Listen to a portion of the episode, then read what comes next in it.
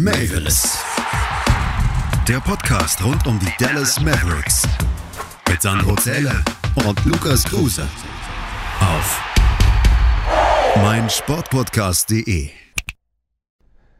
Moin moin liebe Basketballfreunde und herzlich willkommen zur mittlerweile 22. Ausgabe von Mavericks, dem Podcast rund um die Dallas Mavericks hier bei meinsportpodcast.de. Mein Name ist Lukas Kruse, ich führe euch als Moderator durch diese Sendung und an meiner Seite als Experte, als Partner in Crime wie immer Sandro Zede. Grüß dich Sandro. Wir haben heute eine pickepackevolle Sendung für euch. Wir haben es in der letzten Folge schon angekündigt. Wir werden dieses Mal nicht vier Viertel machen, sondern es geht in die Overtime.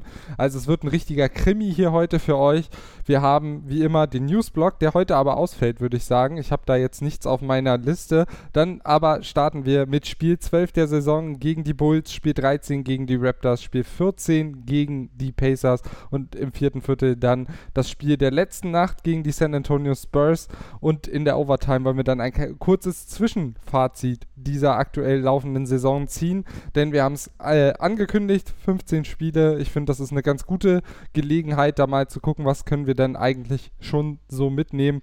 Wie stehen die Mavs nach dem Saisonstart da? Genau da werden wir nochmal drauf gucken in der Overtime und dann seid ihr nach ungefähr einer Stunde und 15 Minuten auch wieder entlassen aus diesem Podcast. Also holt euch einen Tee, holt euch ein Getränk und wir starten sofort rein mit dem Spiel vom letzten Sonntag. Das lief zur deutschen Primetime.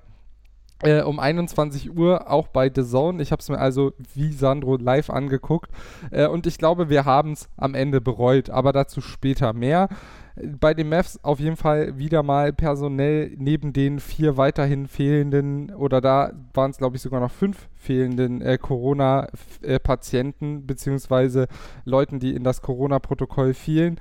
Äh, eben noch Tim Hardaway Jr. mit Leistenproblemen aus in der Starting Five, dadurch Luka Doncic, Josh Green, Wesley Wundu, Christoph Porzingis, ähm, ich habe mir hier ein bisschen zu viel aufgeschrieben. Ich glaube, ich ein zu viel. Ähm, also ich bin ein bisschen durcheinander mit der Starting Five. Auf jeden Fall fehlte äh, Hardaway Jr. Und die ersten Minuten haben sich die Mavs aber nicht so richtig davon unterkriegen lassen. Äh, an den ersten 16 Punkten war Luka Doncic direkt beteiligt und äh, beteiligt und 16 zu 11 stand es, äh, fünf Minuten vor Ende des ersten Viertels. Äh, der Auftakt war sehr, sehr gut der Mavs. Ja, also der Auftakt hat mir gut gefallen. Ich war auch sehr erfreut, äh, hat mich glücklich gemacht. Ähm, Besonders weil auch die, die Defense gut funktioniert hat. Luca äh, auch gleich äh, von Anfang an da gewesen. Drei Stepback äh, Würfe, darunter zwei Dreier. Äh, also die Mavs waren eigentlich direkt da. Ähm, was mir auch sehr gut gefallen hat, war, dass äh, Zach Levine von Wes Iwundu äh, gut aus dem Spiel genommen wurde, sage ich jetzt mal. Ähm, was mir aufgefallen ist, nach viereinhalb Minuten kam denn kamen denn Boban, äh, Marjanovic und James Johnson äh, für Willie Cordestein und Christoph Porzingis rein. Und dann kam so ein kleiner Einbruch, sage ich jetzt mal. Also ähm, die Bulls haben sich gefangen. Die, äh, die Mavs haben dann aber auch irgendwie nichts mehr irgendwie in der Reihe bekommen. Also das, das war irgendwie so, neben Luca war irgendwie nichts. Luca war ein 19, äh, von 19 Punkten beteiligt, also in allen 19 ersten Punkten der Mavs. Äh, und das war es dann halt auch schon wieder bei den Mavs. Absolut. Ähm, dazu kann man noch sagen, dass Luka Doncic in einer Auszeit, ich weiß bis heute nicht warum, äh, sein fünftes technisches Foul dieser Saison bekommen hat. Also fünftes technisches in zwölf Spielen. Das äh, ist doch eine ordentliche Statistik. Ich glaube, man kriegt sogar, äh, man muss mit Konsequenzen rechnen ab einer bestimmten Anzahl von technischen Fouls pro Saison. Ähm, also das äh, definitiv ein Ding, was wir mal im Auge behalten sollen. Äh, fünf kommt mir nicht so viel vor, wie ich dachte. Also ich hätte die Zahl schon höher eingeschätzt in dieser Saison, aber ist trotzdem eine hohe Zahl. Du hast es angesprochen, die Bulls kamen besser ins Spiel, 8 zu 0 Lauf und auf einmal lagen sie dann eben mit 22 zu 19 vorne. Christoph Porzingis auch mit 0, zu, äh, 0 von 4 gestartet in dieses Spiel, also der noch nicht so richtig fit. Ich kann jetzt übrigens die Starting 5 natürlich nochmal richtig vortragen. Also Doncic, Green, Iwundu, Porzingis und Corley Stein, weil Paul natürlich noch in Quarantäne ist. Ähm, Nate Hinton kam früh im äh, ersten Viertel, auch das hat mich überrascht, hat aber wirklich wenig Spielzeit. Ich glaube, der hatte nur zwei Minuten am Ende oder so. Ähm, Anderthalb Minuten. Genau. Ja, glaube Äh, Porzingis im ersten Viertel hat mir wirklich nicht gut gefallen. Äh, der war da eher ein Totalausfall. Ähm, und auch die Defensive war ausbaufähig und Offensive kalt. So habe ich das Viertel zusammengefasst und am Ende 23-27 ähm, aus Sicht der Mavs. Und äh, dann saß Anfang des zweiten Viertels Luca auf der Bank hat seine erste Pause bekommen und ich habe mir aufgeschrieben, ohne Luca sind die Mavs offensiv ohne Struktur. Würdest du mir dazu stimmen, dass äh, wirklich keiner irgendwie einen Plan hatte, wie man diese Offensive dirigieren soll, wenn er auf der Bank saß? Ja, das, das hat mich auch so ein bisschen äh, genervt. Äh, ich habe mir auch aufgeschrieben, dass Trey Burke und äh, Christoph Porzingis viel zu wenig gemacht haben. Eigentlich besser gesagt ja nicht. Also äh, KP mit ein paar, paar Würfen und auch ähm, Spielentscheidungen, sage ich jetzt mal, wo ich gedacht habe, also du bist der Top-Verdiener, verdienst glaube ich 26 Millionen. Das, was du gerade spielst, das ist irgendwie unterirdisch. Äh, Trey Burke auch schlechte Abschlüsse, Spielzüge waren äh, schlecht ausgewählt äh, bzw. angesagt und dann, dann ging es halt einfach so weiter. Also ich habe mir auch beim ersten Viertel noch aufgeschrieben, dass es, man halt auch gemerkt hat, dass die Offensive noch nicht wirklich eingespielt war, weil halt einfach auch so viele gefehlt haben. Äh, und das, das führte dann halt auch zu leichten Punkten für die Bulls. Also die haben jetzt, glaube ich, nicht so viele Fastbreak-Punkte gemacht, weil sie halt aber auch immer gefoult wurden. Da dachte ich mir halt auch manchmal so, ja, okay, der ist jetzt eigentlich frei neben dem Korb, vor dem Korb. Muss man da jetzt noch unbedingt faulen und vielleicht noch ein End-One riskieren? Da dachte ich mir manchmal so, naja, gut, okay. Muss nicht unbedingt sein, aber vielleicht war das die Ansage von den Coaches, ähm, dass sie da hart zur Sache gehen keine Ahnung, zumindest war es halt auch im zweiten Viertel einfach viel zu wenig, gerade von, von Burke und Porzingis. Ja, aber man muss natürlich auch zu der Defensive äh, und auch Offensive dazu sagen mit Josh Green und Wesley Wundu zwei zumindest unerfahrenere Spieler äh, auf dem Parkett in der Starting Five eben durch die Ausfälle, die du angesprochen hast. Ähm, Luca kam dann zurück, hat äh, die Mavs wieder so ein bisschen zurück ins Spiel gebracht, nachdem die Bulls auch in die zweite, äh, ins zweite Viertel mit einem 6-0-Lauf gestartet waren. Ähm, hat offensiv einfach das, äh, ja, den Motor gegeben. Äh, defensiv, ja, lief es generell nicht so gut. Wesley Wundu hat mir noch ganz gut gefallen, hat dabei 30, zum 30-39 einen richtig schönen Spin-Move und einen anschließenden Layup gezeigt. Also da hat er gezeigt, offensiv hat er schon Potenzial, auch wenn er da häufig so ein bisschen stürmisch zu Werke geht. Und ja, die Bulls haben viele, viele Fouls gezogen. Zur Halbzeit habe ich mir das mal aufgeschrieben. Bulls mit bereits 24 Freiwürfen. Ähm, auf der anderen Seite die Mavs mit 8. Also da äh, sieht man doch schon, dass auch die Aggressivität bei den Mavs äh, irgendwie auf der falschen Seite da war. Denn wenn man offensiv viel zum Korb geht, zieht man häufig viele Fouls. Äh, das haben die Bulls besser verstanden. Und was mich richtig geärgert hat, darüber haben wir im Vorfeld auch schon gesprochen, Willie Corley Stein offensiv mal wieder mit einer äußerst dürftigen Leistung. So den ein oder anderen Dank, den er da liegen lassen hat, auch teilweise sehr deutlich. Wir haben schon darüber gesprochen, dass es wir beide jetzt nicht so richtig verstehen, ähm, was genau da los ist, aber ich habe mir auch aufgeschrieben, die erste Halbzeit, Willie Cauley Stein irgendwie gerade offensiv ein Totalausfall. Ja, also ich glaube, der hat zwei, drei richtig gute Pässe eigentlich von Luca bekommen, äh, wo er den Ball über den Korb fängt und eigentlich nur noch mal kurz reinlegen muss oder rein danken muss. Und die verballert er. Und ich, ich habe mir gedacht, oh Mann, Junge, ein ist, einer ist okay, zwei sind dann einfach zu viel. Und ich glaube, es kam dann noch ein, zwei. Also, ich weiß nicht, der, der hat mich da in, der, in der Phase richtig aufgeregt, weil wenn du so überlegst, so hätte er die drei gemacht, wären schon mal sechs Punkte mehr.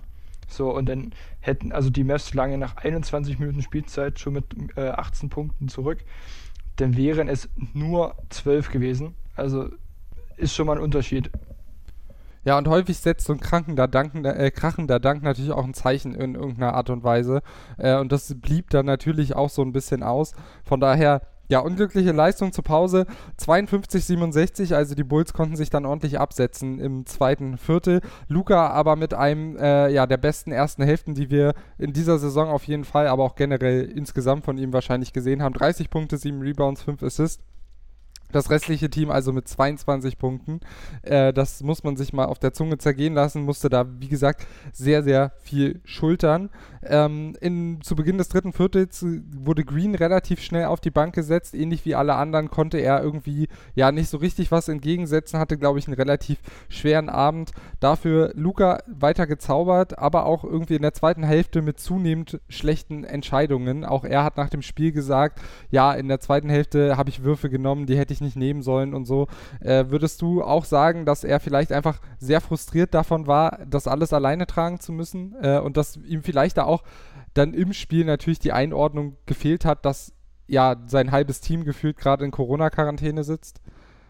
Ich denke, er war auch genervt, aber ich denke, äh, er, er hat gemerkt, ich muss das jetzt machen und hat sich deswegen halt auch manchmal einfach schlechte Würfe genommen. Also in dem Viertel hat er ein äh, von neun Würfen getroffen in zwölf Minuten. Ist natürlich für Luca einfach äh, viel, viel zu wenig. Äh, aber da waren halt auch manchmal Würfe dabei, wo ich mir dachte, ja, okay, die hätte er sich jetzt eigentlich in einem anderen Spiel nicht genommen. Aber es war halt auch niemand da. Also ich glaube, der dachte sich halt, ja, okay, wenn ich jetzt nicht treffe, dann ist es, dann ist es halt so.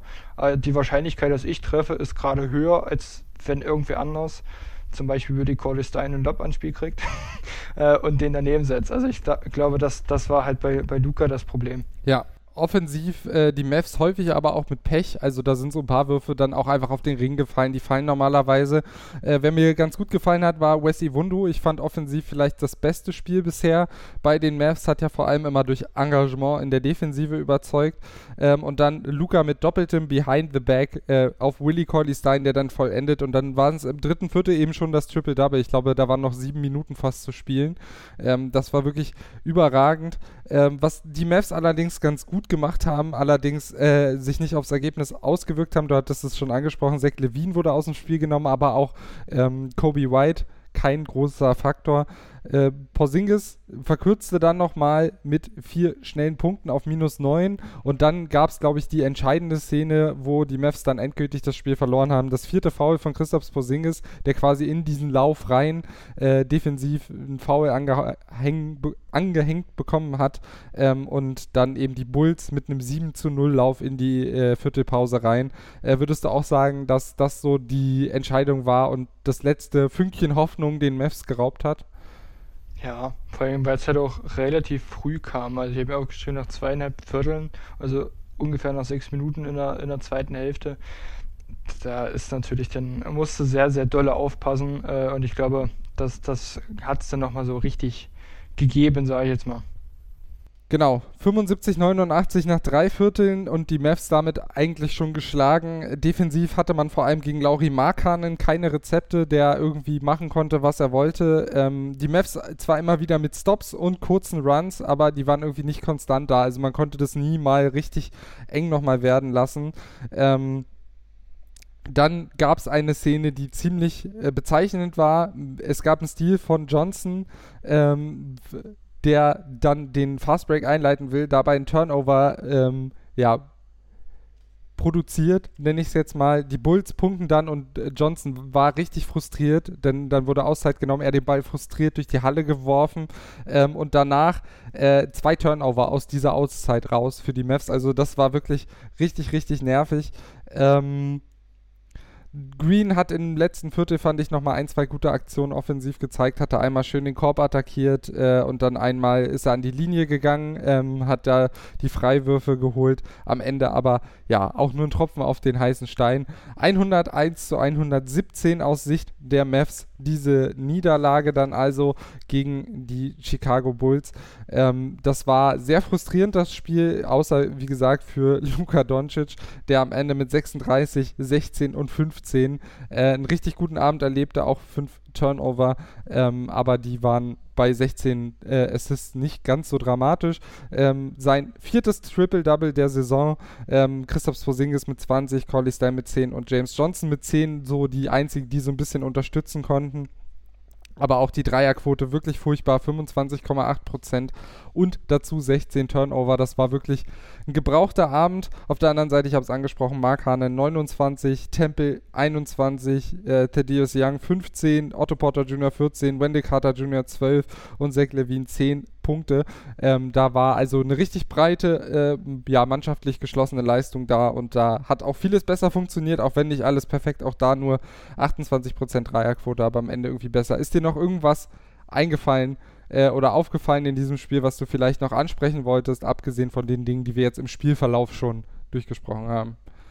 Äh, was, was wir jetzt noch nicht gesagt haben, ist ja, dass äh, James Johnson allgemein irgendwie schlechtes Spiel gemacht hat. Also er hat zwar 10 Punkte gemacht, was jetzt nicht so schlecht ist. Äh, er hat aber in 18 Minuten weniger als Luca äh, genauso viele Turnover fabriziert, äh, also auch 5 und das ist einfach viel zu viel. Würdest also, du, Entschuldigung, wenn ich dir ins Wort falle, würdest du sagen, dass er gerade einfach zu viel Spielzeit hat, also zu viel Verantwortung schultern muss durch die vielen Auf, äh, ja, durch die vielen Ausfälle, weil ich glaube, so diese Rolle in der Second Unit, die macht er schon ganz gut, aber ich glaube, gerade hat er einfach zu viel Verantwortung dann auch. Ähm, da hat ja auch in dem Spiel noch zum Beispiel Brunson gefehlt, dass er dann eben zu viel Playmate gegenüber nehmen muss und ihm das eigentlich gar nicht mehr so liegt. Also zu viel Spielzeit auf keinen Fall. Also ich finde, ich glaube, der ist ja immer so bei 15 bis 20 Minuten so in dem Dreh. Das finde ich für ihn äh, völlig, völlig okay. Äh, finde ich nicht zu viel, auch nicht zu wenig. Aber er hat halt, wie du sagst, einfach zu viel Verantwortung. Also Johnson ist kein Playmaker. Und das, deswegen habe ich es auch nicht verstanden. Ich sag mal, er, er hat manchmal gute Ansätze, wo ich mir denke, oh ja, das war jetzt ein guter Pass. Äh, in dem Spiel hat er mich einfach nur aufgeregt und ich weiß nicht, ähm, ich glaube, so nach, nach drei Turnovern von ihm hätte ich so langsam meine Strategie ein bisschen geändert. Hätte mal geguckt, dass, dass er nicht noch mehr Playmaking oder immer weiter Playmaking machen muss. Aber es lief halt immer so weiter und deswegen kam halt auch diese schnellen äh, fünf Turnover von ihm. Ja, ich denke, hier können wir das Spiel zumachen. Ähm, wie gesagt, es gab eine Niederlage der Mavs äh, gegen die Chicago Bulls. Äh, frustrierend, ähm, frustrierender Abend. Wie gesagt, man konnte das Spiel in Deutschland auch gut live konsumieren. Hat sich nicht gelohnt äh, am Ende des Tages. Wir machen damit das erste Viertel zu und blicken gleich in Viertel Nummer 2 auf Spiel Nummer 13 gegen die Toronto Raptors. Also dranbleiben hier bei Mavericks, dem Podcast rund um die Dallas Mavericks bei meinsportpodcast.de. Bis gleich. Und damit willkommen zum zweiten Viertel der 22. Folge von Mavericks, dem Podcast rund um die Dallas Mavericks, hier bei meinsportpodcast.de. Mein Name ist Lukas Kruse, bei mir immer noch Sandro Zähle und wir sprechen über die letzte Woche aus Sicht der Dallas Mavericks. Gerade schon haben wir das Spiel auseinandergenommen gegen die Chicago Bulls. Das ging mit 101 zu 117 aus Sicht der Mavs verloren und dann reiste man nach Toronto, nicht ganz, sondern nach Tampa Bay, denn die Toronto Raptors müssen aufgrund der Corona-Pandemie äh, dort diese Saison ihre Heimspiele absolvieren. Die Raptors mit einem schwierigen Start, 4 und 8 ähm, vor dem Spiel gegen die Mavs. Die Mavs hingegen mit 6 und 6, damit ihr das immer so ein bisschen eingeordnet wisst bei den Mavs gute Nachrichten vor dem Spiel. Jalen Brunson als erster derer, die in Denver während der Corona, wegen der Corona-Quarantäne verweilen mussten, wieder zurück. Dazu Tim Hardaway Jr., nachdem er das Spiel davor aussetzen musste, wieder dabei. Starting Five, also Doncic, Brunson und Hardaway gleich in die Starting Five gerückt. Porzingis und Corley Stein. Es war zudem Martin Luther King Day, also auch ein relativ besonderer Tag in der NBA. Und die Mavs haben gleich mal richtig äh, einen furchtbaren Start hingelegt, nämlich mit einer Shotclock Violation im ersten Play. Äh, das sieht man, glaube ich, auch nicht ganz so oft. Ähm, dazu aber defensiv erstmal relativ gut, äh, mit zwei, drei guten defensiven Possessions gegen Pascal Siakam. Hat mir gut gefallen. Da hat man ihn früh aufgenommen, ihm seine Geschwindigkeit genommen. Dann habe ich mir aufgeschrieben, Willie Cordy Stein äh, verstopft sich mal wieder, ähm, aber offensiv lief es trotzdem ganz okay. Posingis gut ins Spiel gefunden, acht der ersten zehn Mavs-Punkte. Wie schon gegen die Bulls, die Anfangsphase, die verschlafen die Mavs selten in dieser Saison, oder wie siehst du das? Ja, also von Anfang an sind sie eigentlich meistens da, bauen den aber halt manchmal ab. Das ist halt so das Problem. Also ich habe manchmal das Gefühl, dass die, dass die sich gerade so in den ersten fünf, sechs Minuten so doll reinschmeißen und dann haben sie irgendwie für das erste Viertel auf jeden Fall keine Energie mehr so wirklich. Also dann hört es auf, dann sind die Absprachen irgendwie nicht mehr so. Also man hört ja jetzt auch ganz gut, äh, wenn die miteinander reden. Und ich finde, so in den ersten fünf, sechs Minuten ist es meistens relativ laut. Du hörst viele Absprachen und das wird irgendwie immer weniger. Also hört jetzt nicht komplett auf, aber man merkt auf jeden Fall, die kommunizieren weniger und das, das merkst du dann halt auch an der Wurfauswahl, du merkst es an der Defense. Ähm, Ja, also das ist irgendwie so ein kleines Problem der Mavs bisher. Ja, vor allem äh, wurde es ein sehr schwieriges Spiel, auch aufgrund eines taktischen Schachzugs, nenne ich es jetzt mal, der Toronto Raptors. Nick Nurse ja, ja generell für eine gute Defense äh, bekannt bei den Raptors oder generell die ganze Franchise in den letzten Jahren. Sie haben sich dazu entschieden, Luca vor allem bei Pick and Rolls, aber später auch einfach Offball äh, richtig hart zu decken, häufig zu doppeln. Aber auch Offball wurde er einfach äh, immer eng bewacht, hatte also überhaupt gar nicht die Gelegenheit, zum Korb zu ziehen ähm, und auf der anderen Seite aber auch nicht Dreier zu werfen. Also es blieb eigentlich nur den Ball als Vorlagengeber irgendwie zu verteidigen. Äh, man hat gesehen, die Mavs haben auch ein bisschen gebraucht, um sich darauf irgendwie einzustellen. Sie haben jetzt nicht zwangsläufig damit gerechnet. Nee, also man hätte rech damit rechnen können. Gerade weil du, äh, wie du schon gesagt hast, äh, Nurse halt so ein kleiner Defensivtrainer ist. Also man hätte damit rechnen können, aber ich glaube, die Mavs haben gedacht, ach, werden sie schon nicht machen. Zumindest nicht von Anfang an. Also ich denke mal, die Mavs sind in das Spiel reingegangen, okay, ja, die werden es wahrscheinlich irgendwann so zweites, drittes Viertel machen, aber dann nicht direkt äh, von der ersten Sekunde, sage ich jetzt mal an. Das war ja eigentlich direkt im ersten Angriff schon, wo sie immer mal zu zweit auf Luca draufgegangen sind. Und die haben, also die Raptors haben ja eigentlich auch eine starke Defense. Also dieses Jahr haben sie jetzt halt äh, durch die Abgänge von Ibaka und ähm, na, Gasol haben sie ein bisschen, also schwächen sie ein bisschen, aber an sich, die können es ja. Also äh, man hat es da auch gesehen, äh, sie können es und gegen Luca haben sie es äh, sehr, sehr gut unter, äh, unter, na, also unter Beweis gestellt, das würde ich sagen. Ja, auf jeden Fall. Ähm, denkst du, dass äh, die, der Starting Five Einsatz von von Brunson vielleicht doch dem so ein bisschen entgegenwirken sollte, einen zweiten Playmaker an die Seite von Luca zu stellen. Äh, glaubst du, dass sich Carlyle das dabei gedacht hat oder war es einfach eine Wahl generell um, eine, also war es eine Reaktion auf das zu erwartende Doppeln gegen Luca oder eher, ähm, ja, um einen zweiten Playmaker allgemein auf dem Platz zu haben? Ich glaube, das lag auch so ein bisschen daran, dass irgendwie noch ein zweiter Guard gefehlt hat. Also du hast zwar Trey Burke, äh, aber den hätte ich da jetzt auch nicht eingesetzt, weil, wie du schon sagst, du brauchst halt noch einen zweiten Playmaker, um halt auch so ein bisschen die Aufmerksamkeit von Luca zu lenken. Also das war an sich eine gute Idee.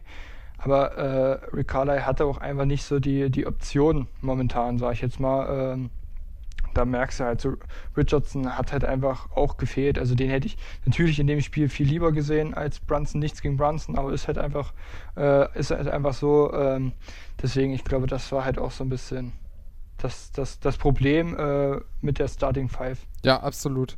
Ähm, die Raptors hinten griffig, äh, haben einige Turnover eingesammelt, sind auch das beste Transition-Team der Liga, obwohl sie eben mit einer doch relativ negativen Bilanz angereist sind, konnten sich mit einem 6-0-Lauf dann auf 21 zu 16, 58 Sekunden vor Ende des Viertels davon stehlen. Äh, dann hat Rick Carlyle, ich habe immer noch nicht so ganz aufgelöst bekommen, warum er jetzt rausgeflogen ist, gleich zwei technische Fouls innerhalb einer Sequenz äh, kassiert, ist schon im ersten Viertel vom Platz geflogen. Ist dann natürlich auch relativ schwierig, in so einem Spiel dann noch die großen Adjustments zu machen. Da sind die Assistant Coach äh, Coaches, die dann übernehmen, natürlich meistens ja ein bisschen schwieriger ähm, oder einfach noch nicht so versiert wie Rick Carlyle, der deutlich mehr Erfahrung hat. Also ich denke, die haben alle viel Ahnung vom Basketball, aber Rick Carlyle dann doch irgendwie am meisten.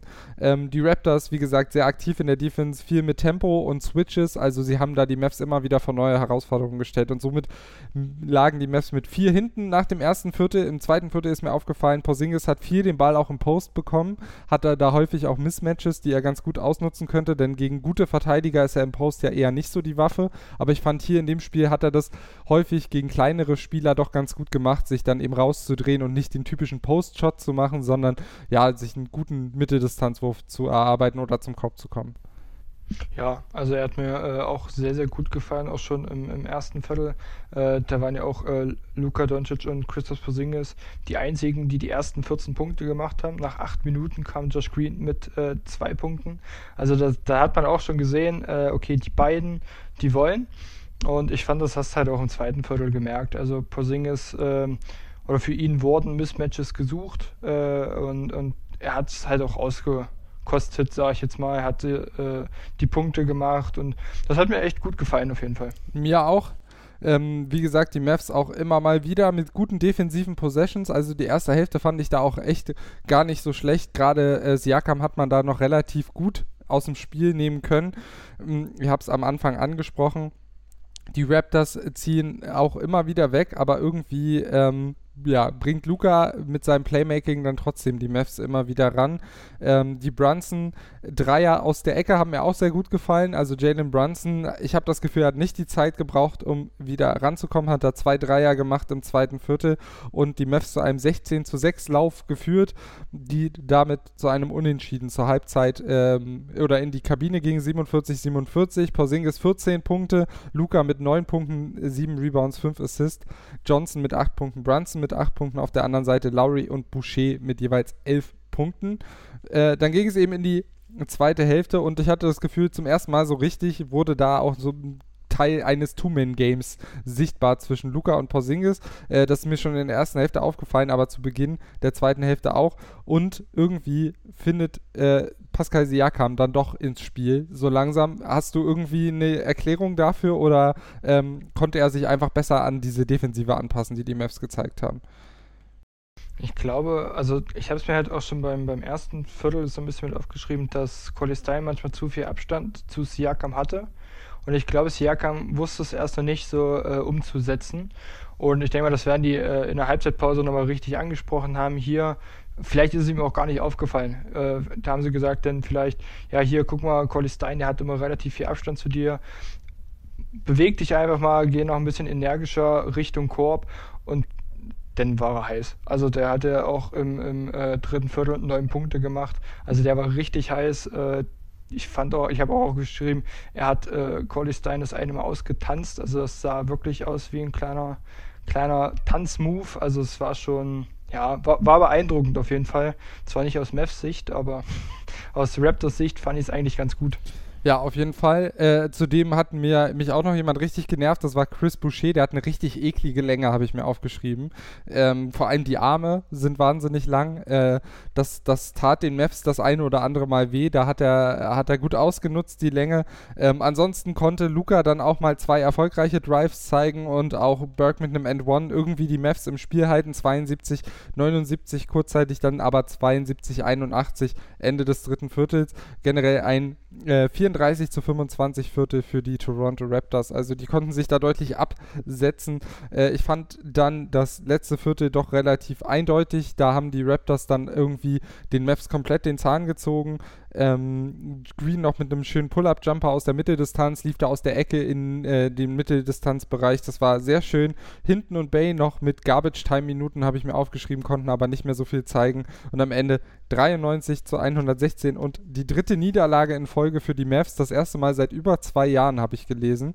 Ähm, ja, da konnte. Seit über drei Jahren sogar, also März 2017. Okay, Wahnsinn. Ähm, Christaps Porzingis am Ende mit 23 Punkten war so der einzige richtige Lichtblick, was das Scoring angeht. Trey Burke 17, Luka Doncic 15, 7 und 9, also mal ein kein Double-Double oder Triple-Double. James Johnson 15, Jalen Brunson mit 13 Punkten wieder nur 25% aus äh, dem Dreierbereich, auch nur 37,8% aus dem Feld. Also da haben die Mavs wirklich ordentlich äh, ja, was liegen lassen. Und auf der anderen Seite Lowry und Boucher mit 23 und 21 Punkten, Siakam am Ende mit 19, Norman Powell mit 17 und Oji Anunobi mit 13 und eben 50% aus dem Feld. Also da deutlich besser.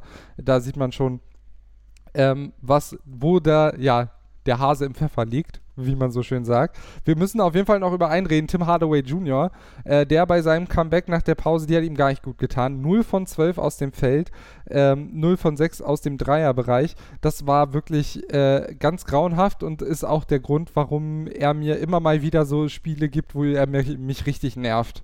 Äh, bist du da auch so oder nimmst du ihn ein bisschen mehr in Schutz nach so einem Spielpause und äh, einer überstandenen Verletzung?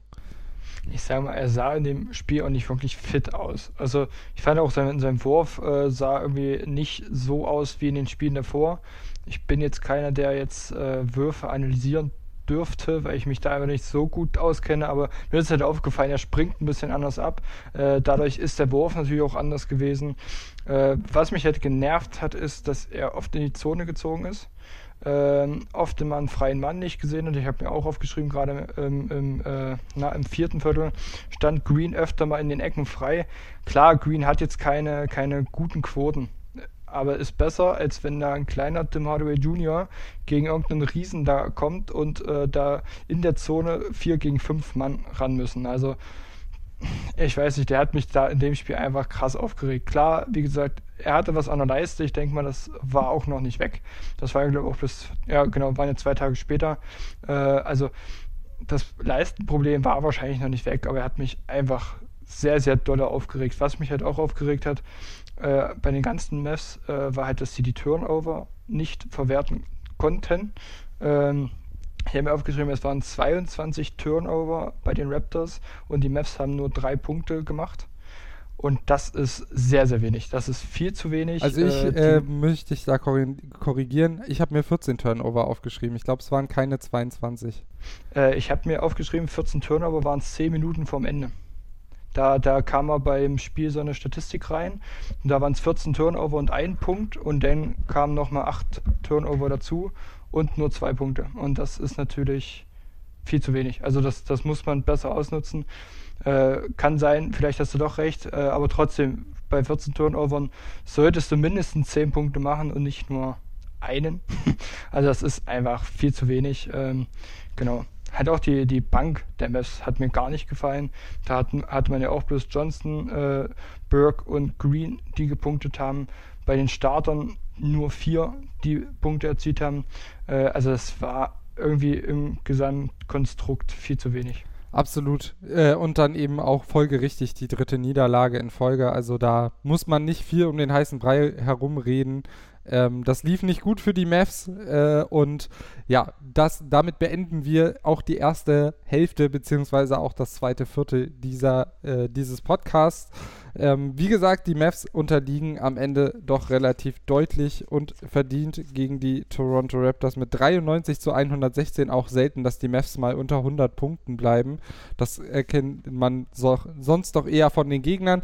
Kurze Pause, dann geht es weiter mit dem Spiel gegen die ähm, Indiana Pacers oder bei den Indiana Pacers. Also dranbleiben hier bei Mavericks, dem Podcast rund um die Dallas Mavericks hier bei meinsportpodcast.de. Und damit willkommen zurück zum dritten Viertel der 22. Folge von Mavericks, dem Podcast rund um die Dallas Mavericks hier bei matchsportpodcast.de. Wir haben in den letzten beiden Vierteln oder in der ersten Hälfte des Podcasts bereits auf zwei Spiele der Mavs zurückgeblickt. Zwei Niederlagen, einmal eine 101 zu 117 Niederlage gegen die Bulls und dann eine sehr enttäuschende 93 zu 116 Niederlage bei den Raptors. Und jetzt widmen wir uns Spiel Nummer 14. Es ging gegen die Indiana Pacers bei den Pacers Pacers. 8 zu 5 waren die gestartet, also relativ gut in die Saison gekommen.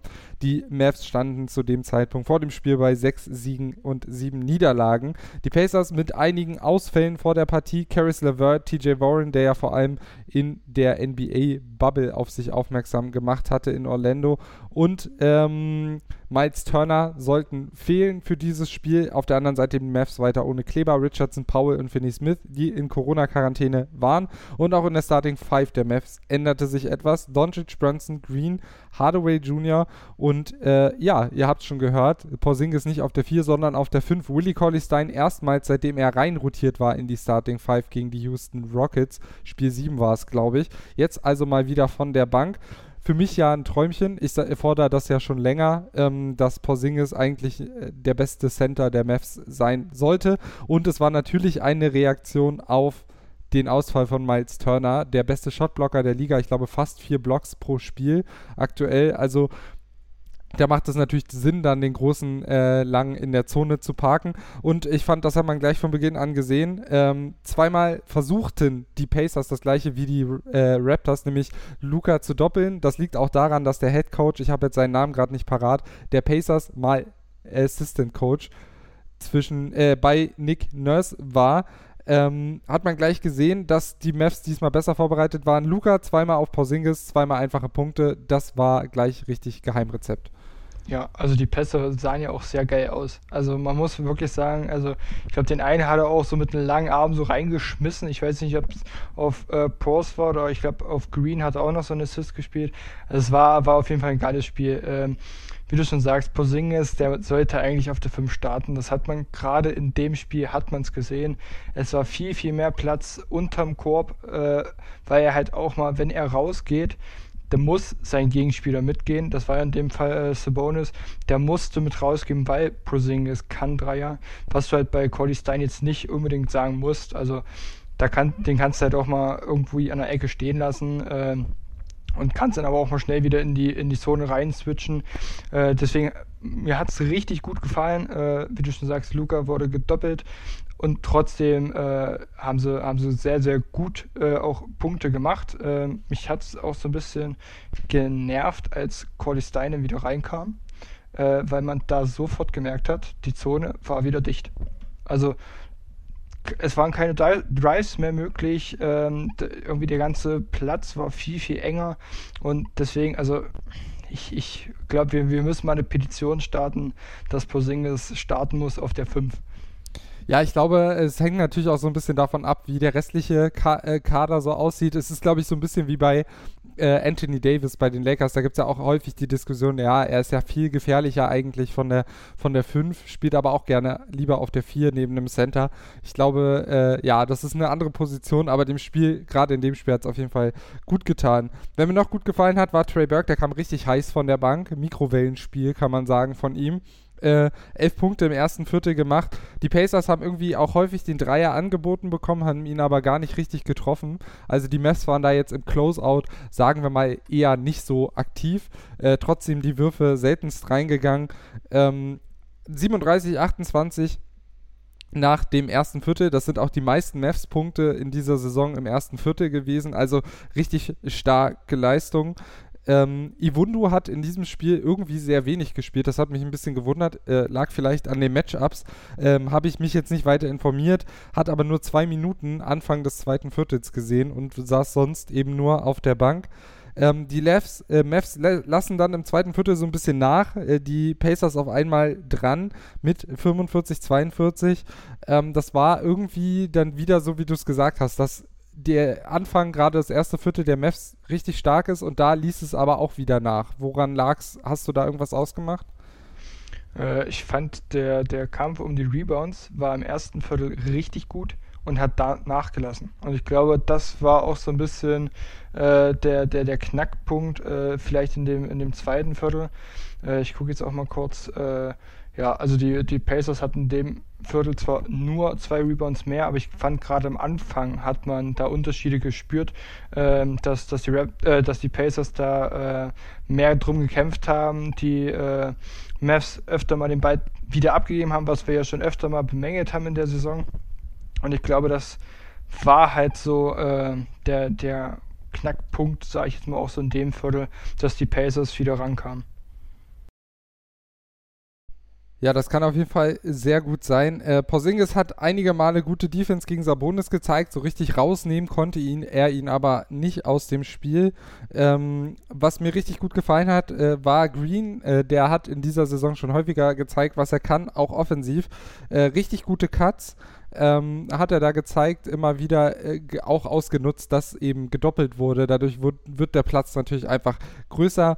Ähm, dem tut, glaube ich, die Abwesenheit von Kleber und Co. richtig, richtig gut, kriegt mehr Spielzeit. Ich habe das Gefühl, man sieht Spiel für Spiel kleine Verbesserungen aktuell. Also dem, ja, da merkt man wieder, Rookies brauchen Spielzeit und gerade bekommt er eben richtig, richtig viel davon. Ähm, und das tut ihm gut, hat aktuell äh, ja, wie gesagt, immer wieder gute Momente offensiv äh, weniger, aber defensiv richtig viel. Und dann kam die Szene, mit der er sich bei dir zum Umständ, äh, äh zum äh, unsterblichen Maverick gemacht hat, der One-Legged Fadeaway im Dirk Nowitzki-Style. Leider war es nicht in Dallas, nicht auf der Silhouette von Dirk Nowitzki. Das wäre natürlich noch schöner gewesen, äh, aber das war doch bestimmt dein Highlight äh, dieses Spiels, oder? Ja, das, das war auf jeden Fall mein Highlight. Äh, ich mag Josh Green, ich weiß nicht, irgendwie war der mir von Anfang an sympathisch und dann holt er da diesen oder haut er diesen perfekten Fadeaway raus. Ach, das, das, das war schon ganz geil. Ja, das äh, absolut. Auf jeden Fall blieb es dann auch eng bis zur Halbzeit 65, 63. Die Mavs kamen also nicht mehr richtig weg. Ähm, und dann äh, gab es, glaube ich, die schönste Szene für mich von Josh Green. Der hat da einen übelsten Zauberpass rausgehauen auf Tim Hardaway Jr., der den Dreier nicht reinmacht. Ähm, aber das war, fand ich, das Highlight und zeigt auch so ein bisschen, dass auch Playmaking-Qualitäten in Green ähm, schlummern. Die Pacers allerdings ließen sich davon überhaupt nicht beeindrucken, äh, gingen das erste Mal in Führung so richtig in dieser Partie. Ähm, die Mavs hatten aber auch nicht so richtig Bock drauf. 7-0-Lauf entgegengesetzt mit durch Luca und Porzingis. Ähm, Luca muss auch wieder für eigene Punkte sehr hart arbeiten, habe ich mir aufgeschrieben. Also das Doppeln hat schon irgendwie auch zumindest gegen Luca funktioniert, aber eben nicht so richtig ähm, ja, gegen die gesamte Mavs-Mannschaft. Äh, Brockton hat dann wieder ausgeglichen. Willi Colley Stein, ich habe es mir wieder aufgeschrieben. Willi Colley Stein in der Offensive schwierig, habe ich mir aufgeschrieben. Ähm, das war auch in dem Spiel nicht gut und so konnten sie noch einen Punkt näher rankommen, die Pacers, und lagen nur noch 93-92 hinten nach Ende des dritten Viertels. Ähm, und im Schlussviertel Trey Burke ähm, gleich mal mit zwei Dreiern gestartet. Äh, hast du im Schlussviertel schnell das Gefühl gehabt, äh, dass das holen die Mavs jetzt? Äh, ist es wirklich anders in der äh, Crunch-Time als äh, zuletzt? Ja, also ich hatte, äh, die haben ja auch nach sechs Minuten mit 14 Punkten auch schon geführt. Also spätestens da war es mir klar. Ich fand aber auch zu Beginn, also gerade die, die zwei Dreier von, von Burke, die haben gezeigt, so ey, wir haben Bock, wir, wir holen uns das Ding und ähm, Prozingis hat mir auch gut gefallen. Er hat ja auch im, im, dritten Viertel 5 von 5 Würfen reingemacht, darunter ein, äh, ein Dreier. Äh, also der war auch richtig heiß. Der hat da auch weiter abgeliefert, hat zwar nur zwei Punkte gemacht, aber war trotzdem äh, starkes, starkes Spiel von ihm. Also ich habe gehofft und auch äh, ich lag zum Glück auch richtig. Das Ding holen sie sich jetzt auf jeden Fall. Ja, das lag auch daran, dass sich dann auch Tim Hardaway Jr. mal angemeldet hat im Spiel offensiv. Äh, von dem hast du gefühlt drei Viertel gar nichts gesehen. Äh, der war dann auch mal da. Cody Stein hat im letzten Viertel gute Defense gezeigt. Das hat mir ganz gut gefallen. Wie gesagt, das ist auch nicht das Problem, was er hat, sondern er geht mir offensiv einfach tierisch auf den Keks. Ähm, die Energie generell war im Schlussviertel richtig, richtig stark. Man lag da mit 117 zu 104 vorne, fünf Minuten vor Ende des Spiels. Das war also wirklich dann einfach richtig stark. Man wollte dieses Spiel gewinnen. Man wollte jetzt nicht ein viertes Spiel noch in Serie verlieren. Das ähm, hat mir wirklich gut gefallen. Äh, Porzingis äh, und Cody Stein in Crunchtime zusammen auf dem Parkett. Das war dann quasi wieder so oldschool-mäßig wie die letzten sieben Spiele davor. Ähm, und ich habe es mir nochmal aufgeschrieben, Willi Coldistein und Dunks wirklich keine Liebe. Äh, das, das ist dann auch nochmal zum Ende hin aufgefallen. Trotzdem bringen die Mavs am Ende wirklich mit diesem Run Anfang des Viertels über die Zeit 124, 112 Siegesserie gestartet, Fragezeichen, auf jeden Fall die Niederlagenserie beendet. Double-Double von Porzingis mit 27 Punkten und 13 Rebounds, Burke mit 22 Punkten von der Bank und Luca mit einem Triple-Double Nummer 5 und dem 30. in seiner Karriere, womit er auch vorbeigezogen ist in Triple-Doubles an Michael Jordan. Ähm, also richtig stark, 13 Punkte, 12 Rebounds, 12 Assists. Damit hat er wieder gezeigt, dass er das richtig ähm, ja, gut ausnutzen konnte, dort diese Double Teams. Das war stark. Am Ende Willi Colley Stein auch mit 10 Punkten, Brunson mit 19, Hardaway mit 19. Das war richtig gut, auch wenn die Dreier wieder nicht fehlten, mit 29,6 Prozent und nur 8 Turnover. Das hat mir auch gut gefallen. Da waren die Mavs sehr konzentriert, ähm, haben das gut ausgespielt. Auf der anderen Seite Malcolm Brogdon mit 26 Punkten und Domantas Sabonis mit einem Double dabei aus 25 Punkten und 10 Rebounds auch sehr gut aufgelegt. Ähm, da hat es dann aber eben am Ende aus besagten Gründen nicht gereicht. Äh, gute Statistik vielleicht, um dieses äh, Zonenspiel von Porzingis nochmal anzusprechen. 68 zu 48 Punkten in der Zone für die Mavs. Also die haben das wirklich erstklassig ausgespielt. Ist dir sonst noch was aufgefallen? Ähm, ich, also ich würde noch mal was zu den Zonenpunkten sagen. Äh, da habe ich auch während des Spiels haben sie eingeblendet 42,8 Punkte äh, in der Zone bisher äh, bei den Mavs pro Spiel und jetzt in dem Spiel 68. Also ähm, ich glaube mit Miles Turner wäre das niemals so gut gewesen. Ähm, man muss da wirklich sagen, dass das haben die haben die Mavs gut ausgenutzt, dass das Turner nicht da war. Ähm, Prozingis hat super gemacht, äh, deswegen das wollte ich nochmal dazu sagen. Bei den Assists mit äh, 32 haben die Mavs äh, ein Season High gemacht. Und das hat mir auch gut gefallen. Also das Ball Movement war im, äh, in dem ganzen Spiel, fand ich äh, sehr, sehr gut. Äh, hat mir phasenweise richtig, richtig gut gefallen. Äh, auch, auch zum Beispiel der ein Assist von Green, der leider keiner war, aber ich, ich nehme den jetzt einfach mit rein, so aus, aus Herzensgüte.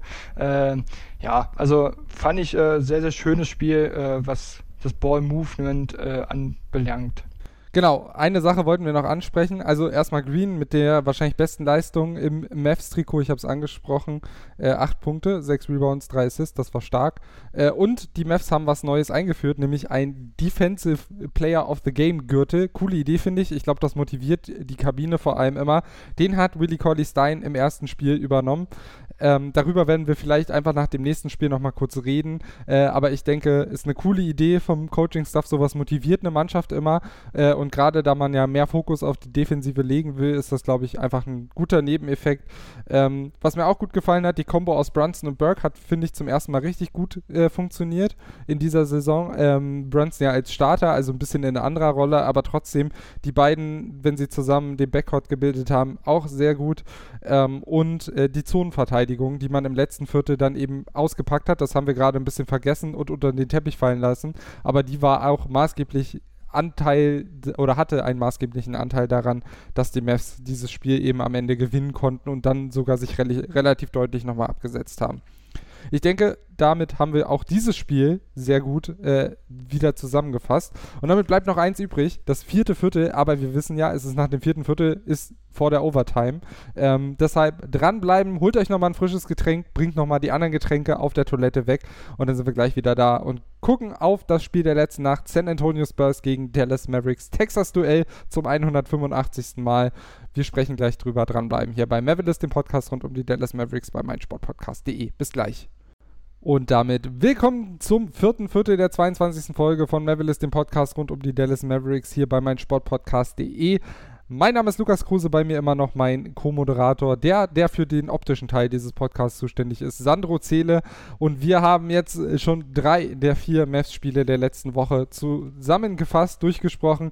Nochmal kurz, zwei Niederlagen gab es gegen die Bulls und gegen die Raptors und dann eben der 124 zu 112 Sieg gegen die Indiana Pacers, also eine 1 zu 2 Bilanz in dieser Woche bislang von ähm, von den Mavs. Und dann ging es mit einer 7 zu 7 Bilanz zum, ich habe es angesprochen, 185. Texas-Duell gegen die San Antonio Spurs, die mit 8 und 7, also quasi ein direkter Konkurrent der Mavs vor dem Spiel waren. Und die Mavs wieder mit Doncic, Brunson, Green, Hardaway Jr. und Porzingis ins Spiel gestartet. Ähm, bei den Spurs fehlte hauptsächlich White und äh, auch noch drei andere Ausfälle, aber eher kleinere Spieler. Also da gab es jetzt keinen großen Aderlass. Ähm, und ja, Porzingis wieder richtig gut gestartet. Das hat mir sehr gut gefallen mit einem Dreier und einem äh, erfolgreichen Wurf aus dem Post. Der war aber eher, ja, der hatte noch Nebenwirkungen. DeJounte Murray springt ihm nämlich ähm, bei der Verteidigung auf den Fuß, knickt richtig übel um und ist nach einer Minute und vier Sekunden dann weg gewesen.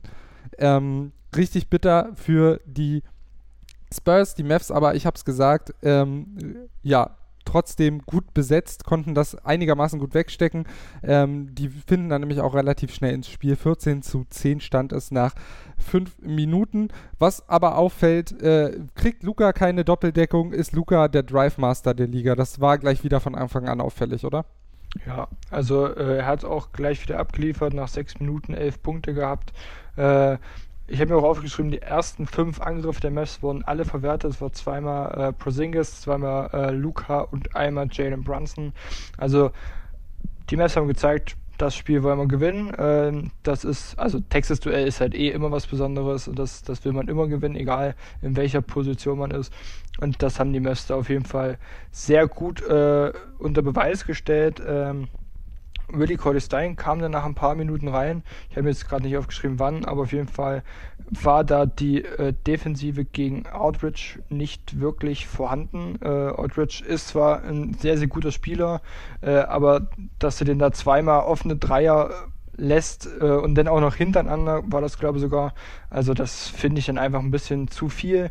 Äh, dann kam es auch noch schlimmer. Rudy Gay hat dann noch ein Dreier hinterhergeschossen über Willie Corley-Stein und damit äh, war auch die erste Führung der Spurs da äh, mit 22, 21 nach diesem kurzen 0 zu 9 Run. Und ja, also da hatte ich in echt Angst, dass die Mavs jetzt das Spiel so ein bisschen oder zumindest das Viertel äh, aus der Hand geben. Auf jeden Fall äh, lag auch daran, dass Mills und Aldridge nochmal nachgelegt haben. Fünf erfolgreiche Dreier, hast du, glaube ich, gerade schon gesagt in Folge, bei den Spurs. Äh, insges nee, es waren sogar insgesamt fünf erfolgreiche Dreier in Folge. Also da waren noch andere Würfe dazu. Genau. Ähm, also das war wirklich richtig stark. Ähm, ansonsten Luca kontert, der ist nochmal richtig heiß gelaufen. Er hat gefühlt die letzten 20 Punkte alle selber gemacht. Stimmt natürlich nicht ganz, aber er hat nochmal stark übernommen. 19 Punkte am Ende des ersten Viertels, dass die Mavs dann doch noch gewinnen. 37, 34. Äh, also da war richtig viel Offense, richtig wenig Defense auf beiden Seiten zu sehen, äh, wenn man auf den Score guckt. Ähm, Luca auch an 33 der 37 Mavs-Punkte direkt beteiligt gewesen. Auch krass. Und äh, Lamarcus Aldridge eben mit 5 von 8 aus dem Feld, 4 von 5 Dreiern ähm, und 14 Punkten. So ein bisschen der, der entgegenhält. Äh, und dann äh, gab es so eine Phase, in der vor allem Brunson und Hardaway Jr. mal gezeigt haben, was sie so von, äh, ja, als Unterstützung beizutragen haben. Brunson erst mit einem End-One und einem Stepback-Dreier und dann kommen noch Hardaway, äh, Porzingis äh, mit ebenfalls starken Dreiern dazu. Insgesamt habe ich durchgerechnet 17 zu 3 Lauf zu der Phase. Also der Start ins zweite Viertel diesmal richtig, richtig gut. Da hatte man sich scheinbar die Pause vorher genommen äh, und dann eben ins zweite Viertel sehr gut gestartet. Dann die schönste Szene des Spiels von äh, Josh Green mit einem Stil hinten und einem One-Handed-Dunk hat er, glaube ich, auch gezeigt, dass gerade richtig Selbstbewusstsein da ist. Ähm, trotzdem kamen die Spurs nochmal zurück, äh, vor allem angeführt von Johnson und DeMar DeRozan, gegen den die Mavs irgendwie auch kein so richtiges Mitte gefunden haben. Der ist ja einer der besten Mitteldistanz-Schützen, so vom Gefühl her zumindest, der Liga. Äh, da waren die Mavs nicht so richtig wach in der Defensive. Ich fand, Iwundu hat es nicht schlecht gemacht, aber DeRozan hat es einfach besser gemacht. Das war halt das Problem. Also äh, Iwundu äh, hat stark äh, gegen DeRozan verteidigt, hat ihm eigentlich auch das Leben schwer gemacht. Aber wie du schon sagst, er ist einer der besten äh, Midrange-Werfer der Liga und das hat er halt einfach unter Beweis gestellt. Also ähm, er hat seine Spurs äh, noch am Leben gehalten, sage ich jetzt mal dass die Mets dann trotzdem davon zogen, war auf jeden Fall äh, sehr, sehr stark. Äh, haben ja zwischenzeitlich wirklich fast alles getroffen. Ich habe aufgeschrieben, äh, zwischendurch haben sie mal sechs von sieben Würfen getroffen. Also war auf jeden Fall äh, eine starke Phase. Dann kam aber leider dieser kleine Einbruch, sage ich jetzt mal, nach diesem guten Run. Die Würfe sind nicht gefallen. Äh, die Spurs haben äh, enger verteidigt, haben besser verteidigt äh, und das hat man halt auch gemerkt. Die Offensive lief nicht mehr so rund. Ich fand halt auch wieder die, die Absprachen. Es war wieder relativ ruhig äh, beim Mavs-Team. Äh, das, wie gesagt, das ist schon der Vorteil gerade. Also das finde ich nicht so schlecht an der Pandemie, dass man die Spieler so gut hört. Ähm, ja, die letzten vier Minuten wurde es jetzt auch nicht gerade wirklich besser in dem Viertel. Äh, die Mavs haben nur fünf Punkte gemacht bei 13 Gegenpunkten. Also da, da lief es halt nicht mehr ganz so rund. Das ist ja das, was ich vorhin, glaube bei unserem zweiten Viertel schon angesprochen habe. Die Mess starten heiß und dann hat man irgendwie keine Energie mehr. Sonst war es im ersten Viertel, jetzt kam dann dieser Einbruch im zweiten Viertel. Ja, fand ich ein bisschen, bisschen schade. Man hätte zur Halbzeit schon deutlicher führen, führen und wegziehen anderen, können. Auf der anderen Seite fehlt natürlich auch gerade eine gewisse Breite im Kader der Mavs. Ich finde, dadurch kann man das, glaube ich, sehr gut erklären, äh, dass eben ja, man nicht diesen, diese breite Rotation hat, dass man gerade einfach eine gute zweite Unit richtig gut aufstellen kann. Ähm, von daher, ja, kann man ein bisschen erklären, trotzdem am Ende 68, 58. Ähm, also eine Führung von 10 Punkten zur Halbzeit. Luca schon mit 21, 6 und 7, Porzingis 11, Hardaway 11, Brunson 11. Also da hat man gleich gesehen, dass auch gerade die gesamte Starting Five richtig gut drauf war, bis auf Josh Green, der eben noch nicht der große Stor Scorer ist. Also alle schon zweiständig, äh, zweistellig. Generell die zweite Hälfte, ja, da hat den Mavs dann, glaube ich, wirklich einfach so ein bisschen die Kraft gefehlt hinten raus. Ähm, wir können es, glaube ich, in der zweiten Hälfte diesmal relativ kurz fassen, denn ähm, ja, die äh, Spurs und die Mavs haben sich gerade im dritten Viertel so ein, ja, einfach einen Schlagabtausch auf Augenhöhe geliefert. Keiner konnte so richtig zeigen, wer jetzt der Herr im Haus ist. Die Mavs konnten sich zwischenzeitlich zwar mit einem 9-0-Lauf absetzen, dann kommen die Spurs aber wieder ran und am Ende blieb es eben bei diesem 10-Punkte-Vorsprung 27-27 in diesem Viertel. Und im Schlussviertel, ja, haben die Mavs eigentlich auch wieder richtig gut vorgelegt und dann kam aber auch wieder von hinten die ähm, Spurs an. Wie, wer mir da sehr gut gefallen hat, war Tim Hardaway Jr., der ein paar sehr wichtige Körbe auch gemacht hat, um immer wieder diesen Vorsprung herzustellen. Ähm, und dann gab es so eine Phase Aldridge im Post gegen Iwundu auf minus 6, klar das Mismatch ausgespielt. Dann DeRozan zweimal mit zwei von zwei Freiwürfen auf minus 2 sogar runtergebracht. Ähm, und dann, ja, generell in der Defensive die Spurs ein bisschen angezogen. Äh, da wurde auch mal Porzingis zwischendurch gedoppelt, um ihm so ein bisschen auch die Wucht zu nehmen nehmen. Äh, und dann hat DeRozan aber einen Freiwurf zum Ausgleich liegen gelassen. Da hat er nur einen von zwei getroffen. Und dann die Mavs richtig gut reagiert. Luca äh, zum 115 zum 112 aus der Mitteldistanz. Und dann für mich der wichtigste Wurf, vielleicht ja, der Saison ist ein bisschen hochgegriffen, aber ein sehr, sehr wichtiger Wurf. Äh, und da möchte ich kurz mit dir drüber reden. Ähm, Luca dribbelt, drive wieder zum Korb, die Hilfe kommt von der rechten Seite und dann damit steht Brunson komplett offen in der Ecke. Luca legt den Ball rüber ähm, und Brunson, ich glaube, es waren noch 18 Sekunden auf der Uhr zum 118 zu 112 es ist jetzt, es wirkt jetzt nicht wie der ganz, ganz mega wichtige Wurf, ähm, ist es schon, weil am Ende der wahrscheinlich das Spiel entschieden hat, aber vor allem Luca fasst durch sowas natürlich auch Selbstvertrauen in sein Team. Äh, würdest du mir da zustimmen, dass er jetzt vielleicht weiß, okay, der Brunson, der hat, der hat die Eier, um in der Crunch-Time den Ball einfach auch mal reinzunageln. Es muss nicht immer nur ich machen.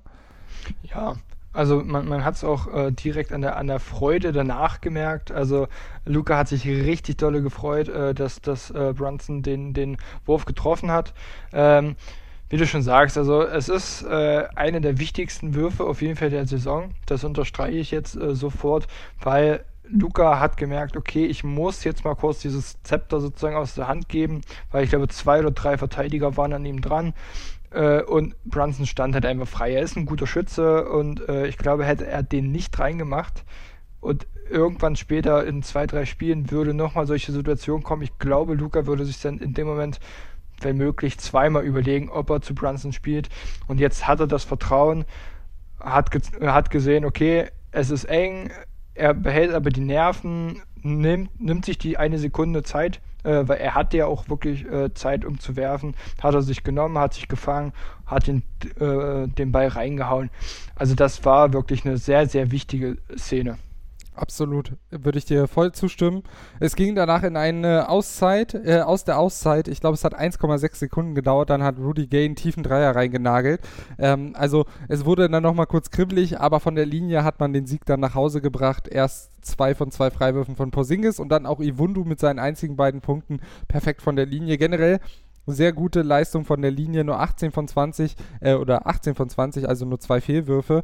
Das war richtig stark. Auch ansonsten die Leistung mit 35 Prozent von der Dreierlinie ordentlich. Da geht sicherlich noch mehr, aber das war mal wieder ein Schritt nach vorne und 48 Prozent aus dem Feld. Auch das war doch relativ gut. Luka Doncic 36 Punkte ähm, und 11 Assists, ein Double-Double dazu 9 Rebounds. Christoph Porzingis 21, Tim Hardaway Jr. 21, Jalen Brunson 16 und Trey Burke mit 13 Punkten. Also eine richtig gute mannschaftlich geschlossene Leistung. Also die, von denen man das erwarten kann, die haben geliefert. Und was mir auch positiv aufgefallen ist, nur 5 Turnover.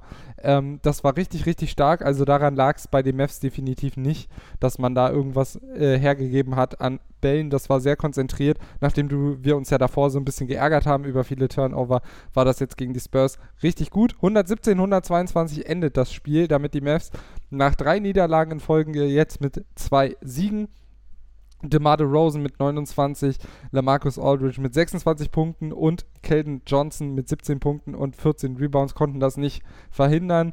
Ja, die Spurs äh, ähnliche Zahlen aufgelegt, außer dass sie von der Freiwurflinie mit 23 von 30 doch deutlich mehr haben liegen lassen. Ähm, die Spurs waren aber besser in Second Chance Points und Fast Break Points, also wenn man da ein bisschen was mitnehmen möchte, bei den Mavs sind das sicherlich noch Baustellen. Ähm, was ist dir sonst noch aufgefallen in dieser Begegnung? Außer, dass es mal wieder ein Crunch-Time-Sieg war. Das stimmt, das wollte ich auch gerade sagen. Es, sie haben es mal in der Crunch-Time wieder zeigen können. Äh, ja, viel mehr ist mir jetzt eigentlich auch nicht aufgefallen. Ich fand, das Spiel halt war relativ guter Schlagabtausch, äh, waren zwei gute Teams. Die Mets waren halt einfach äh, insgesamt besser, waren ein besseres Team. Ähm, ja, viel mehr muss ich jetzt zu dem Spiel eigentlich nicht sagen. Wie du schon sagst, Second Chance Points und Fast Breaks der Gegner sollte man reduzieren. Äh, da war auch äh, im dritten Viertel, anderthalb Minuten vorm Ende, fand ich auch äh, eine gute Szene, habe ich mir auch äh, aufgeschrieben, äh, dass die, Fast, äh, die Spurs einen Fast Break hatten und das sehr, sehr gut verteidigt wurde. Es war kein Foul, es ging, glaube ich, mit einem Einwurf weiter.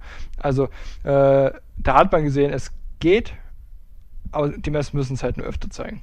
Ganz genau. Ähm, ja, generell würde ich dir da in einen zustimmen. Wir können vielleicht noch ergänzen, Wes Iwundu ist jetzt neuer Defensiv-Weltmeister bei den Dallas Mavericks. Ich finde diesen Gürtel einfach wahnsinnig lustig. Äh, den kennt man ja sonst eher aus dem Boxsport oder aus dem Wrestling. Finde ich noch lustiger. Also ich erwarte dann auch, ähm, ich glaube bei den Bucks hat man das relativ häufig gesehen äh, mit Brooke Lopez, Robin Lopez und Janis letztes Jahr, dass sie so äh, Wrestling Action vor den Games gemacht haben. Sowas wünsche ich mir jetzt auch bei den Mavs. Ein paar Titelfights, ähm, ein bisschen Wrestling-Action rund um das Spiel würde mir gut gefallen. Ich glaube, da gibt es Leute, die äh, richtig lustig drauf sind, so ein Boban und, äh, und Maxi und so, äh, Dwight Powell, die da bestimmt mal ein lustiges Video zu machen. Natürlich der Defensivgürtel nur so lange vakant, bis äh, Maxi zurückkommt. Ich glaube, dann gibt es eine Dauerregentschaft, aber da schauen wir mal. Du hast auch vorgeschlagen, James Johnson muss mal äh, als äh, Kickboxer da auch mal eingreifen.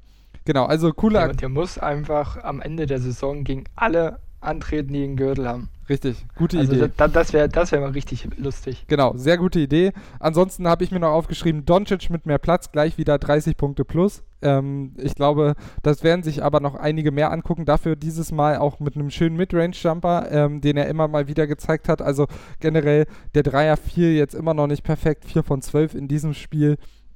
Ähm, aber wenn die Mitteldistanz da ist, äh, dann das ist auf jeden Fall eine wichtige Waffe, die er etablieren sollte, denn in den Playoffs wird es öfter kommen, dass man stellt, wie es jetzt die Raptors und äh, danach auch die Pacers versucht haben. Ähm, genau, wir sind heute noch nicht am Ende, wir haben es angekündigt. Es gibt heute Overtime. Ähm, die Crunch Time konnte kein Sieger heute hervorbringen, deshalb gehen wir jetzt in die Overtime. Wir gucken jetzt gleich nämlich noch so ein bisschen darauf, was geht eigentlich gerade ab bei den Mavs. Wo stehen die nach 15 Begegnungen? Ähm, das machen wir gleich nach der letzten kurzen Pause für heute. Also dranbleiben, holt euch nochmal was zu trinken. Mein Hals wird auch langsam etwas trockener und dann äh, geht's weiter mit dem letzten Teil dieses Podcasts. Also bis gleich hier bei Mavericks, dem Podcast rund um die Dallas Mavericks bei meinem meinsportpodcast.de. Und damit willkommen zurück zur Overtime des 22. Podcasts hier bei Mavericks, dem Podcast rund um die Dallas Mavericks bei meinsportpodcast.de. Mein Name ist Lukas Kruse, bei mir immer noch Sandro Zähle. Und wir wollen jetzt mal einen kurzen Strich ziehen, nachdem wir uns die letzten vier Spiele mit zwei Niederlagen und zwei Siegen der Dallas Mavericks äh, zu Gemüte geführt haben, durchgesprochen haben. Wo stehen die Mavs denn eigentlich? Beim Blick auf die Tabelle lässt sich das relativ einfach sagen. Acht Siege, sieben Niederlagen, also eine positive Bilanz. Siebter im Westen, also alles halb so wild, würde ich sagen. Ähm, Gerade wenn man so ein bisschen auf den Kontext guckt. Den wollen wir euch jetzt geben.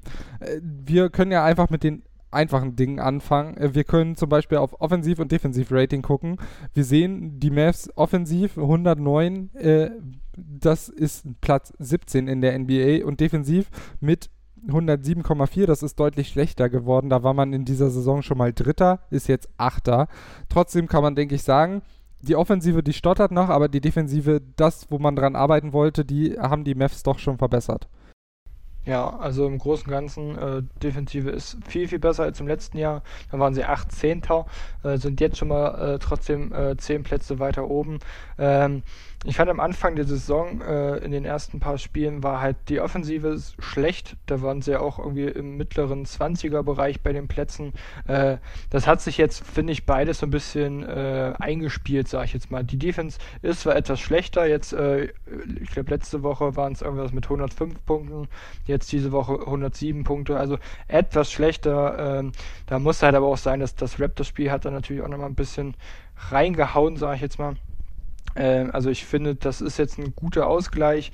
Mit der Offensive sollte es noch ein bisschen höher gehen. Defensive wird, denke ich mal, wieder besser, wenn Richardson, Finney Smith, Kleber dabei sind. Also da, äh, also Paul natürlich. Äh, ja, der ist für die Defensive nicht so wichtig. Ja, ich wollte ihn jetzt einfach nur nochmal nennen, so. Ja. äh, ja, genau. Also er ist jetzt für die Defensive nicht so wichtig, aber wenn die drei auch noch mit dabei sind, dann wird es, denke ich mal, auch wieder besser. Äh, könnte sich dann auch wieder so im 105er äh, Bereich einsiedeln. Also ich denke, da haben die Mavs äh, gut dran gearbeitet in der letzten Offseason. Du hattest vor der Saison noch einen weiteren Punkt angesprochen, die Turnover. Ich weiß nicht, ob du dir die Statistik angeguckt hast. Die Mavs aktuell 12,7 Turnover im Schnitt. Das ist der drittbeste Wert der Liga. Ähm, würdest du also sagen, das wurde zu deiner Zufriedenheit angegangen oder äh, siehst du da immer noch Verbesserungsbedarf? Nee, also äh, ich sag mal, weniger geht immer. ähm, aber im Großen und Ganzen, also dritter Platz, sage ich jetzt mal, das ist, äh, ist stark. Auf jeden Fall. Also wir hangeln uns jetzt erstmal noch so ein bisschen an den äh, ja, klassischen Statistiken entlang, würde ich sagen. Ähm, wenn ihr zum Beispiel Tipps hat, äh, habt, welche Statistikseiten, welche Advanced Stats äh, gut sind, wie man die liest, wir sind da noch ein bisschen Anfänger, was sowas angeht. Wir haben bisher eher die Spiele konsumiert und nicht so viel uns mit den Statistiken auseinandergesetzt. Also gerne, ähm, ja, einfach mal melden, ähm, wenn ihr da irgendwie ein bisschen was zu sagen habt, beizutragen habt, wie auch immer. Ansonsten können wir vielleicht noch über die Rebounds reden. Das war am Anfang der Saison ein großes Problem. Jetzt liegt man da äh, auf Rang 15 mit 44,6 im Schnitt. Das sind 5% weniger als im Vorjahr. Ist aber trotzdem so dramatisch, wie es vielleicht am Anfang der Saison teilweise wirkt. Ich finde, das hat man auch ganz gut in den Griff gekommen, auch gerade mit Christophs Porzingis. Wie würdest du sagen, wirkt sich Porzingis Comeback jetzt nach der Verletzung generell so auf die Mavs aus? Äh, ist auf jeden Fall wichtig, dass er wieder da ist. Ähm, er hatte jetzt 20,3 Punkte, äh, dann hat er, warte, dann hat er äh, 8,7 Rebounds, er führt die Mavs bei den Blocks mit 1,8 an. Also man merkt, er ist auf jeden Fall äh, wichtig äh, für das Spiel. Äh, ich finde, dass das Zusammenspiel mit Luca klappt jetzt auch besser als in den ersten zwei, drei Spielen da hat er mich ja auch so ein bisschen aufgeregt, weil er immer mal so Würfe genommen hat, wo ich mir dachte, ach, die müssen jetzt nicht unbedingt sein. Da hattest du ja aber, ich glaube, letzte oder vorletzte Woche hattest du ja auch gesagt, es sind jetzt halt Würfe, die er, muss er sich jetzt erstmal nehmen, weil er erstmal wieder reinfinden muss. Die kann man im Training nicht so nachstellen. Äh, Im Spiel ist es natürlich was ganz anderes. Gebe ich dir natürlich auch recht. Aber trotzdem hat es mich damals, oder vor zwei, drei Wochen noch ein bisschen mehr aufgeregt. Ähm, er hat jetzt sechs Spiele gemacht äh, mit dem Spross-Spiel zusammen und ich muss wirklich sagen, es wird immer besser. Also ähm, seine Dreier-Auswahl ist besser. Äh, der nimmt sie nicht mehr von der, von der Mittellinie halb, sage ich jetzt mal. Also äh, im, insgesamt für das Team ist Christoph Porzingis, also die Rückkehr von ihm, sehr, sehr wichtig. Dann möchtest du natürlich auch äh, noch über den Topstar der Mavs reden. Äh, Luka Doncic hatte ja, einen sehr, sehr schwierigen Saisonstart. Das wurde auf Social Media schon geungt. Äh, ja, der fette Doncic hat in der Sa äh, Saisonpause wirklich überhaupt nichts hingekriegt. Äh, der hat nicht an seinem Spiel gearbeitet, keine Ahnung. Jetzt steht er in der Liga, glaube ich, schon wieder unter den Top 5 der besten Scorer. hat fünf Triple-Doubles aufgelegt. Äh, der Dreier kommt mit 28 Prozent, bei denen er mittlerweile ist, auch langsam wieder. Ähm, was die zwei Punkte Percentage angeht, ist er bei 54,4 insgesamt eine Wurfquote von 45,4. Das ist, denke ich, sehr, sehr ordentlich. Würdest du sagen, wir sehen jetzt wieder den Luca mit Einschränkungen des Dreiers, den wir erwarten konnten? Bist du zufrieden mit ihm? Ich bin sehr zufrieden mit ihm. Also, wenn wir jetzt wirklich mal die Dreierquote oder den Dreier rausnehmen, bin ich sehr zufrieden mit ihm. Man hat jetzt auch in dieser Woche gesehen, der Dreier fällt ja eigentlich auch. Also gegen die Raptors und Pacers jeweils 0 von 3. Aber das muss man halt auch sagen, waren sehr, sehr schwierige Würfe, waren meistens auch wieder Würfe, wie wir die letzte Saison schon hatten, dass er noch irgendwie abschließen musste, weil keine Zeit mehr da war, auch zu passen. Und wenn du gedoppelt wirst, was willst du da großartig machen? Äh, Im Großen und Ganzen bin ich aber sehr zufrieden. Trotz dieser Wurfprobleme, sage ich jetzt mal, 27, also 26,8 Punkte, 10 Rebounds, 9,6 Assists. Also er, er legt einfach wahnsinnige Zahlen auf. Ähm, ich finde auch sein, sein Turnover-Spiel hat er verbessert. Ich weiß gerade nicht, wie es im letzten Jahr war. Da braucht man Internet, Internet gerade ganz kurz. Aber auf jeden Fall dieses Jahr sind es äh, vier Turnover. Letztes Jahr waren es 4,3. Okay, relativ gleich. Ich dachte, das war mehr. Aber äh, ich finde, er, er passt besser auf den Ball auf. Also zumindest habe ich zumindest das Gefühl, äh, dass, dass er da ein äh, bisschen mehr Wert drauf legt, dass ihm die Bälle nicht mehr so verloren gehen. Ja, sein, sein Dreierproblem münzt er gerade auch so ein bisschen um. Er zieht 26 Drives pro Spiel, äh, attackiert den Korb. Äh, die Freiwürfe fallen jetzt langsam. Da war ja auch am Anfang der Saison so ein bisschen das Problem. Fallen jetzt auch äh, besser. Jetzt zum Beispiel gegen die, äh, na, gegen die Spurs jetzt in diesem Spiel 6 von 6. Also er ist da, äh, er, er führt das Team. Er hat halt nur offensiv äh, viel zu wenig Unterstützung oder nicht viel zu wenig, aber zu wenig Unterstützung äh, in einigen Spielen. Äh, ich denke mal, sonst wären die Mavs noch ein bisschen besser. Ja, wobei äh, ich denke jetzt auch mit der Rückkehr von Porzingis hat sich da natürlich wieder ein bisschen was geändert. Die Art und Weise, wie Lukas spielen kann, wie Porzingis die Zone aufmacht, dadurch, dass er eben auch mal draußen stehen kann, äh, das tut den tut äh, Luca schon gut. Mir, hat die, mir gefällt die Körpersprache mittlerweile auch ein bisschen besser. Also ich habe das Gefühl, er entwickelt sich mehr und mehr zu einem Leader, geht ein bisschen mehr voran, lässt nicht immer die Schultern hängen. Gegen die Bulls war jetzt mal wieder ein schlechtes Beispiel. Da hätte er vielleicht auch ein bisschen mehr noch, ja, einfach das für sich einordnen können, dass es die Mavs einfach in dem Spiel nicht besser hinbekommen haben und auch nicht besser hinkriegen konnten. Aber ich denke auch, er macht das gut. Ähm, ich möchte noch über zwei reden. Ich weiß nicht, wen du noch hervorheben möchtest. Willi Cordy Stein.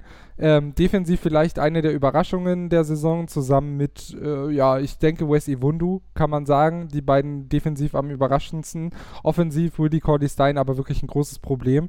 Ähm, denkst du, seine Rolle wird deshalb äh, vielleicht noch ein bisschen kleiner werden, wenn Dwight Powell wieder da ist?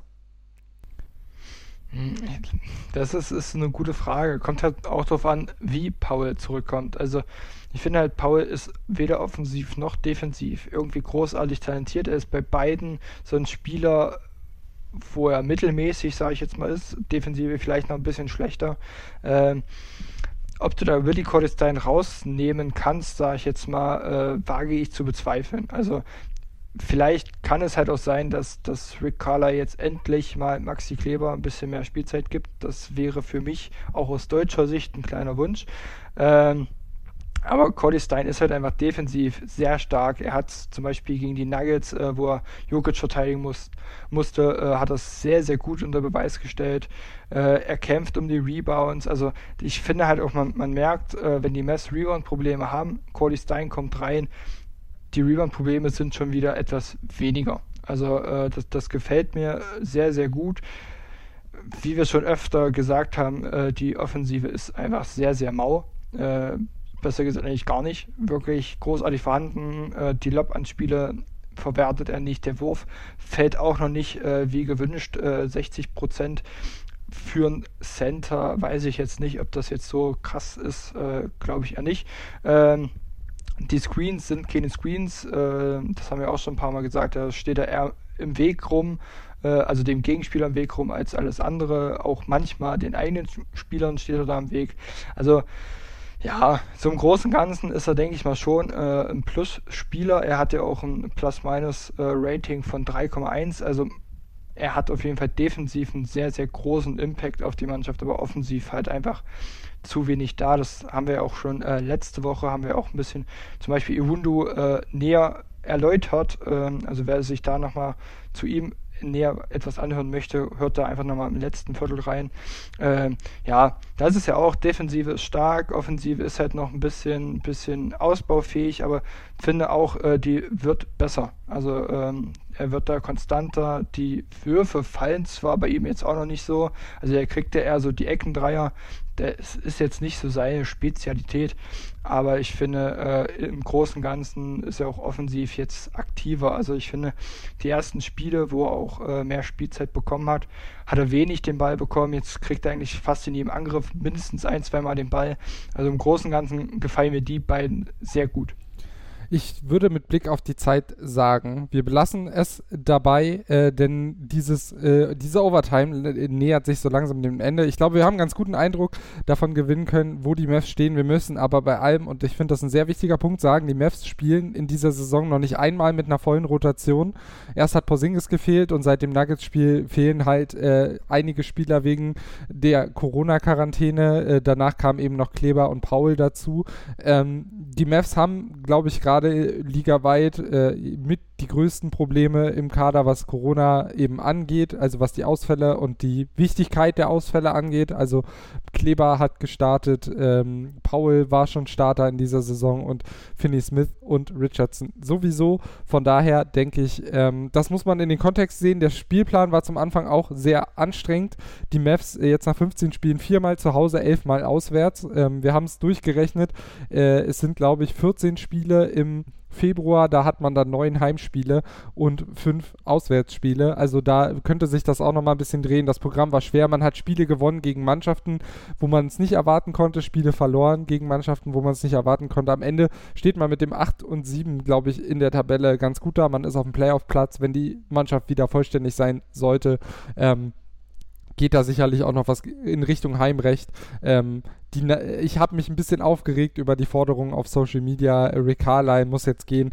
Äh, das finde ich albern. Ähm, man ist auf einem guten Weg. In der Mannschaft fehlt es viel. Natürlich hätte er Josh Green vielleicht früher etwas mehr einsetzen können. Aber ja, der bekommt jetzt eben erzwungenermaßen seine Spielzeit. Vielleicht gibt Rick das für die Zukunft ja auch ein bisschen zu denken. Ähm, und damit denke ich, können wir das erstmal zumachen. Äh, ich werde jetzt noch kurz den Ausblick geben auf die kommende Woche. Es wird wieder eine anstrengende Woche für Mavs-Fans, die alle Spiele gucken wollen und wie wir eben auch müssen. Es geht heute Nacht gleich weiter um 3 Uhr gegen die Houston Rockets. Sie stehen bei 5 und 9. Es gab schon ein Aufeinandertreffen, das gewann die Mavs in Spiel 7 mit 100 zu 113. Das war das Spiel, wo damals die Starting Five umgestellt wurde und Cordy Stein beispielsweise zum Starter ernannt wurde. Also die Rockets gerade 14. im Westen, da läuft es gar nicht, auch jetzt nach dem harden Trade, da muss sich natürlich noch einiges finden. Dann geht es am 26.01. um 2.30 Uhr weiter gegen die Nuggets, die stehen 8 und 7. Äh, wir haben es angesprochen, dass die sind in Spiel 8 schon mal aufeinander getroffen, da gewann die Mavs 124-117 in Overtime. Die Nuggets gerade ein Platz hinter den Mavs, eben durch dieses direkte Duell, denke ich mal, äh, dass es damit zusammenhängt. Und dann geht es zweimal gegen die Utah Jazz. Jazz, einmal am 28.01. um 3 und einmal am 30.01. um 4. Da gab es noch kein direktes Aufeinandertreffen. Die Jazz richtig gut gestartet, stehen mit 11 und 4 gerade auf Rang 3 im Westen. Ähm, das könnte also ein schwieriges Spiel werden. Ich äh, prognostiziere eine 2 zu 2 Woche. Ich glaube, gegen die Jazz könnte es schwierig werden. Ähm, Vielleicht klappt es ja auch mit 3 und 1, aber ich hoffe einfach, äh, ja, dass es jetzt mal in Richtung Ausbau der Siegesserie erstmal geht.